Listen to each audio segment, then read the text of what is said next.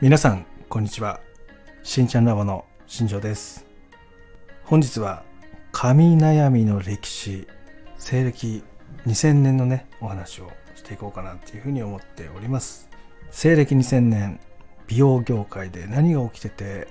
どういう悩みが主流だったのかそういう話をねさせてもらいながらまたその2000年代の、ね、美容ブームとかねそういったところにねフォーカスした配信を今からしていこうと思っております。ぜひ最後まで聞いてみてくださいね。よろしくお願いします。えー、まずですね、2000年代。これはね、誰もが知っているドラマ、ビューティフルライフがね、1月に日本のね、テレビで放送されてですね、えー、そこから3月までかな、えー、やって、まあ、ここでね、あの、カリスマブームっていうのがね、一気に訪れました。これはね、木村拓哉さんがね、主演でね、出ていて、美容師の、えー、物語というか、まあ、そういうのをね、えー、ドラマにしたものなんですが、もう大ブームですよね。まあ、視聴率で言うと41.3%ということで、かなり高い、えー、視聴率を誇るドラマになっておりますね。で、これがきっかけでですね、美容業界がかなり盛り上がったんですね。えー、本当カリスマって言われてる人たちがいっぱい出てきた、まあ、そういう時代になっております。で、この時っていうのはね、まだまだ髪の悩みっていうのはね、少なくて、で、どちらかというと、え、メニューっていうのをね、検索することが多かったんですね。で、なんで髪の悩みがこの時にあまり検索されなかったかというとですね、この2000年っていうのはね、え、まだガラケーなんですよね。ちょうどこう i モードが爆発した時ですね。え、ドコモっていうね、携帯会社がその i モードを発表して、もう日本中がインターネットを使ったサービスっていうのをね、もう主力で始めた年というか、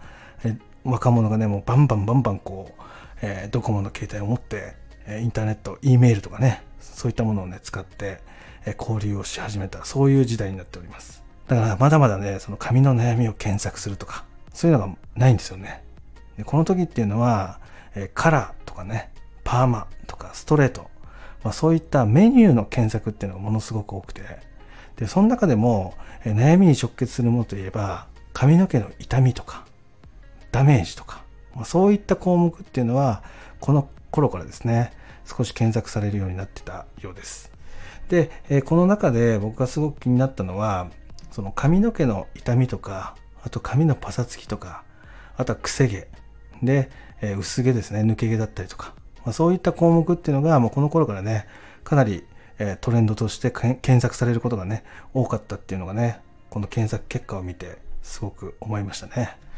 で、当時、その、携帯、まあ、ガラケーってやつですよね。を使った、まあ、インターネットサービスっていうのはね、今のような、えかなりね、広い、その、なんだろうな、世界でのインターネットっていうよりは、まあ、ちっちゃい世界でのインターネットだったっていうのもあって、えなかなかね、その、え全国的に普及し始める段階で、そこまでね、そのネット上にそういう情報も溢れてなかった、まあ、そんな時代ですよね。でその中で、その、ビューティフルライフっていうドラマをきっかけに、え、女性を中心にですね、その美容室を検索するときに、パーマとか、カットとか、カラーとかっていうメニューで美容室をね、探したりとかして、え、検索してたような、そんな時代になっておりますね。この頃はね、まだ髪の傷みとかね、そういったのはね、そういう、さっきも話したんですけど、なかなかなかったんで、みんなどちらかというと、あのビューティフルライフのような、この綺麗なね、その、スタイルとか、あの、こう、ちょっとこうね、チヤホヤされるような、可愛くなれる場所みたいな形で、えこぞって、こう、検索をして、いろんな美容室を点々とね、する方が増えた、もうそんな時代ですかね。本当これここもこのドラマが始まるまではその美容室に通うっていう習慣って今ほどなかったんですよね。で本当このドラマがきっかけで全ての女性が、まあ、美容室っていうところがその特別な場所みたいなねそういう位置づけで始まったような、まあ、感じじゃないかなっていうふうに思っております。でこの頃はですね、まあ、美容室って言ってもね結構個人オーナーがやるようなそういうサロンがすごく多かったんですけどもこの美容ブームをねきっかけにもう一気に店舗を拡大していくような、まあ、そんなサロンもかなりいっぱいありましたね。本当になんか東京を中心に都心部から外側にどんどんこう広がっていくような、まあ、そういう風な展開でこのカリスマ美容師っていうのがね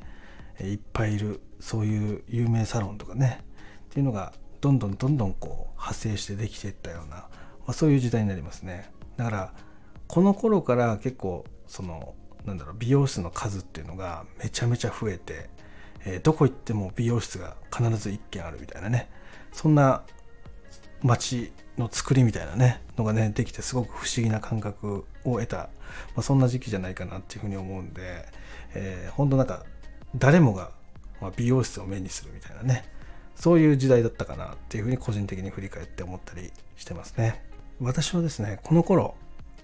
中学生だったんですね。中学校2年生だったんですよ。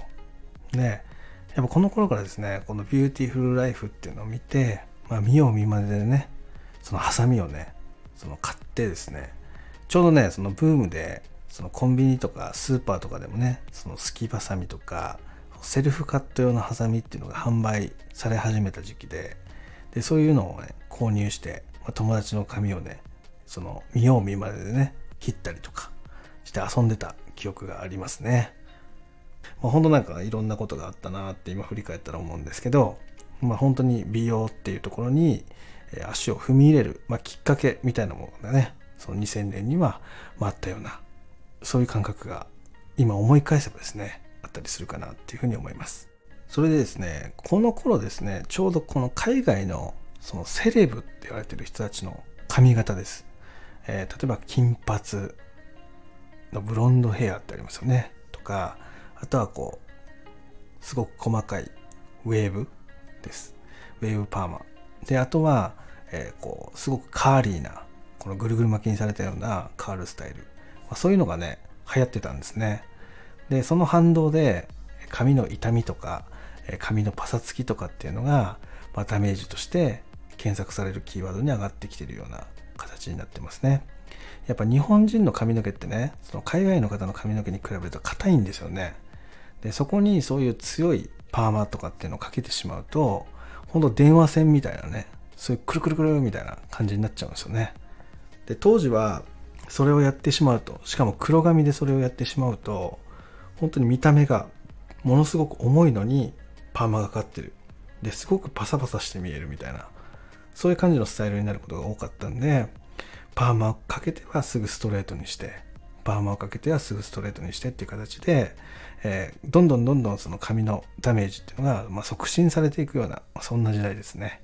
だったのかなっていうふうに思います。でまたあのビューティフルライフで出てたその木村拓哉さんのねパーマ。っていうのがあるね、え、ボディパーマって言われてるやつなんですけど、まあ、そういうのも結構流行った時期です。男性の方が髪の毛を伸ばしてで同じようなパーマスタイルっていうのをね作ってみたりとかねするようなそういう時代でしたね。こう流しヘアというかねそういうのが流行ったりとか前髪のところに少し動きをつけるような、まあ、そんなパーマが流行ったような覚えがね記憶として残ってますね。ちなみにね私はこの時中学校2年生だったんですけどもえツイストパーマっていうのをかけてで学校の先生にはねあのくせ毛ですっていう風にね言って遊んでたような記憶がありますね。もう髪の毛がこう爆発してそれをね、えー、束ねたりとかね、え、爆発したまま、え、学校に行ったりとかでスタイリング剤つけてねそのチュルチュルっとした感じを出してみたりとかねそういった風にして、ね、遊んでたんですね。で、まあ、その生徒指導の先生に呼ばれて、えー、生徒指導室でね髪をねそのシャンプーで洗ってですねそこから教室に行くみたいなそういうこともね何回かありましたねどんだけね、寝癖って言ってもね、信じないんですよね。まあ、それそうですよね。もともと直毛だった人がいきなり髪の毛爆発して、